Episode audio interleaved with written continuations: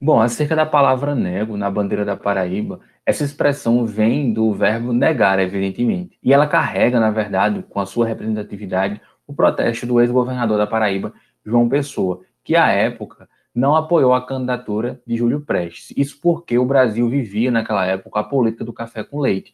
Ou seja, havia uma variação entre Minas Gerais e São Paulo nos cargos de presidente e vice-presidente.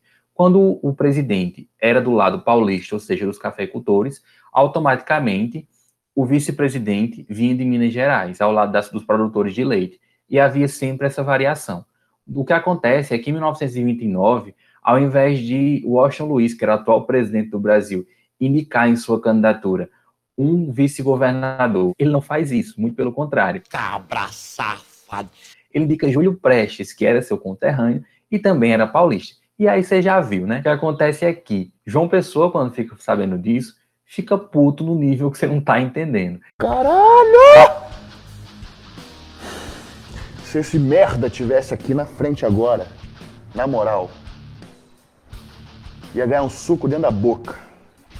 Pra arrebentar esses dentes todos, seu engraçadinho de merda. E aí ele escreve um telegrama para Washington Luiz dizendo que negava não só o apoio à candidatura de Júlio Prestes, bem como rompia qualquer aliança com as políticas paulistas e agora ia formar, junto com os mineiros, a Aliança Liberal, que seria encabeçada lá em 1930, ou seja, um ano depois disso acontecer, com Getúlio Vargas como candidato a presidente e João Pessoa como vice-presidente. Isso chegou a acontecer?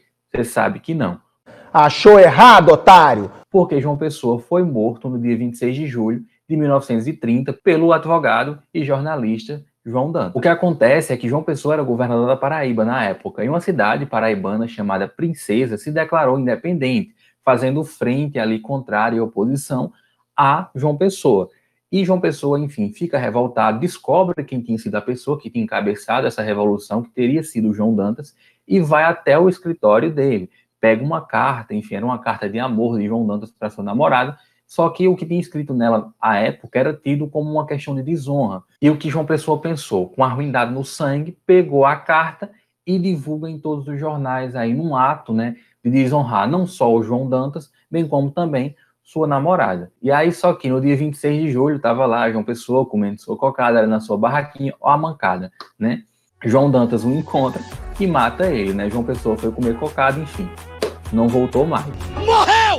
Beleza, a gente já entendeu, portanto, qual o significado da palavra nego na bandeira da Paraíba. Resta saber agora, portanto, a história por trás das suas cores, que também está relacionada a esse assassinato.